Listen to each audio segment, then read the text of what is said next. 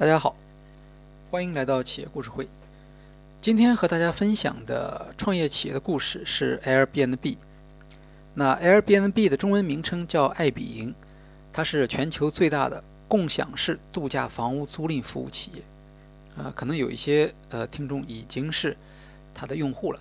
啊，它的主要特点是呃私人的房屋的出租。那有的时候呢跟主人呢共享房屋，有的时候呢是单独的出租一一个房屋。那么这家公司啊，在二零一七年的时候，它的估值已经接近四百亿美元，可以说，即使在独角兽的企业里面，也是其中的佼佼者。那么，即使是这样一家非常成功的企业，在它的创办初期，在它向投资人投递商业计划书的时候，也曾经遇到过很多的困难，遭遇过投资人的冷遇。呃，比如说，二零零七年这个网站刚刚成立的时候，Airbnb 描述自己是这样说的。说两个设计师创造了一种在 IDSA 大会上帮助人们相互连接的方式。那么 IDSA 呢，实际上是指的是美国工业设计师协会。当时呢，呃，IDSA 呢，在一个城市里面召开年会，那么房屋特别紧张啊，因为来开会的人很多嘛。那 Airbnb 的创始人当时呢，他有一个公寓，他就把他的客厅让出来，啊，然后呢。呃，因为没有合适的住宿条件嘛，他就用这个充气床垫来招待别人，这个出租的服务，这是 Airbnb 的雏形。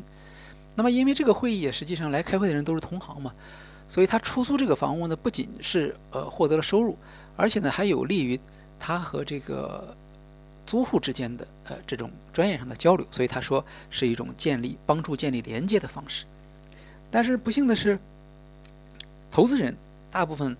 不太了解这个设计师这个行业，他们也不知道这个会议是个什么样的地位，呃，然后觉得这个 IDSA 这个没人听说过，而且呢，你这家公司呢，呃，你的主营业务是出租这个房子啊，实际上呢，只不过是出租客厅里面的这种充气床垫，这个看起来不像是一个非常啊高技术的或者是一个华丽的这样的一个创业项目，那么它的商业。它的商业行为和商业模式都很难被外界理解，呃，那当然也会被看作是一个风险极高的商业项目。呃，Airbnb 的创始人，呃，Brian Chesky，他回忆说，呃，二零零八年六月二十六日，我们的一位朋友把我们介绍给七位硅谷著名的投资人。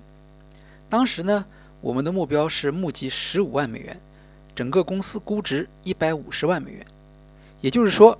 在那个时候，你只要拿出十五万美元，就能够拥有 Airbnb 公司百分之十的股份。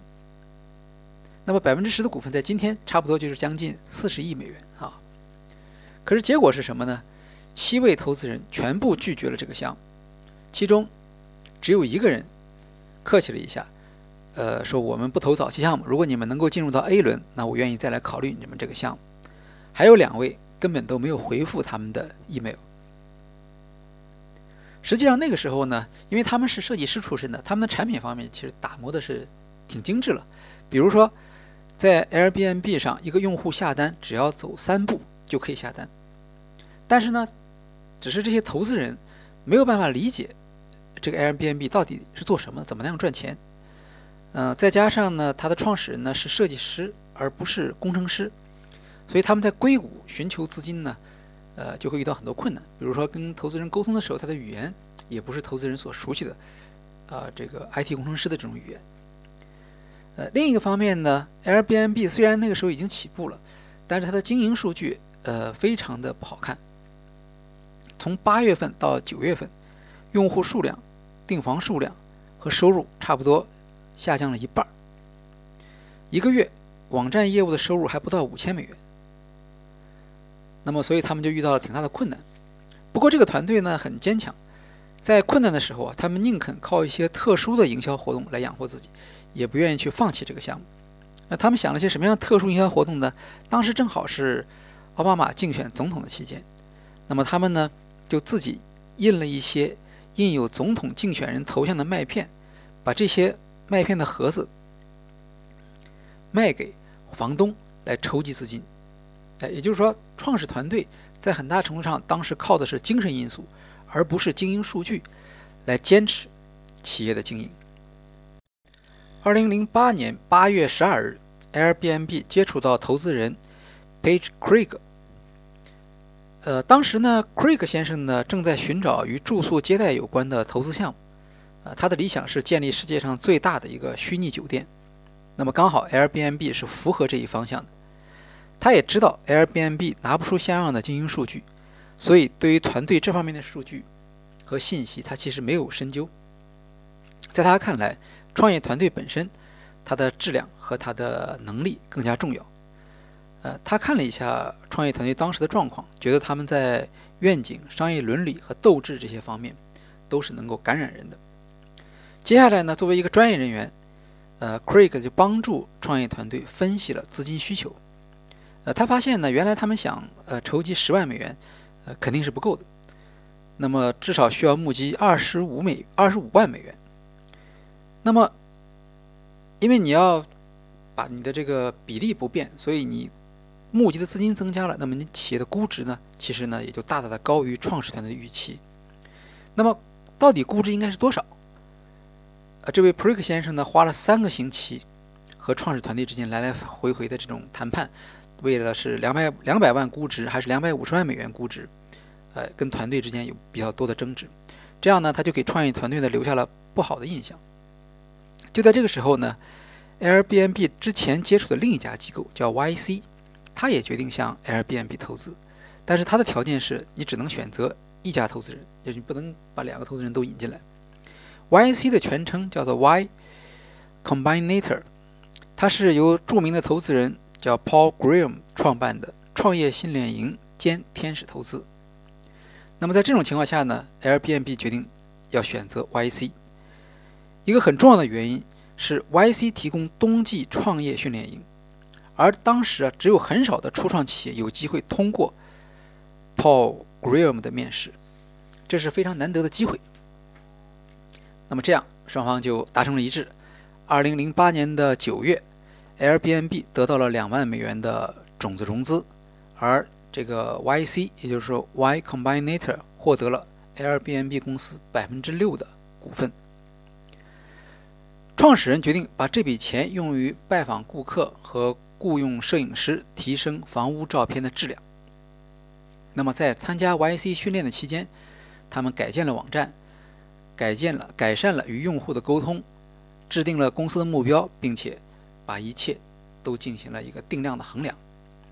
到了2009年4月，啊，Airbnb 就发生了一个很大的变化。那这个时候呢，他就获得了红杉资本60万美元的。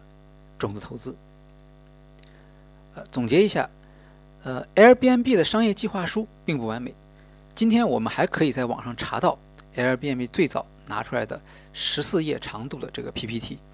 当然，今天呢，已经有很多人对这个 PPT 呢，呃，表达了赞美，说它是教科书级别的商业计划书。那么大家也可以自己去看一看。呃，应该说，尽管创始人是设计师出身，但这份商业计划书的初稿看上去并。没有给人留下特别深刻的印象。更重要的是呢，他们当时的业绩也并不吸引人。而 Airbnb 后期的成长，在很大程度上是因为他们对关键成功因素的把握。他们知道自己的弱点在哪里。像这种颠覆性创新的产品，在一开始，在质量方面肯定比不过现有的一些高端的产品。那么他们所识别出的关键因素是什么呢？其实就是抓住顾客的特定需求。在那些热门的会议市场上，啊，也就是说，在一个相对不大的城市里召开一个大型会议的时候，总会出现住宿问题。而这个时候，顾客所希望的已经不是一个呃非常高端的全能的服务，他只是有一个能让他睡觉的地方，就觉得很不错了。所以他们在服务方面有可以很大的这个容忍度。那么 Airbnb 就针对这个因素做出努力，只要能够让顾客觉得安全放心。并且让摄影师而不是顾客自己对房间进行拍照。一方面，他给用户提供了好的体验，这个专业人士的照片效果就好得多。同时呢，他也向房主们提供了参与 Airbnb 的激励，通过为房主和用户创造出双边的价值，这样呢，就使得平台的价值不断的增加，并且可以有更多的服务添加进来，进一步提升了平台的想象空间。好，今天的企业故事会跟大家介绍的就是一家独角兽企业 Airbnb 公司它的商业计划书。谢谢大家。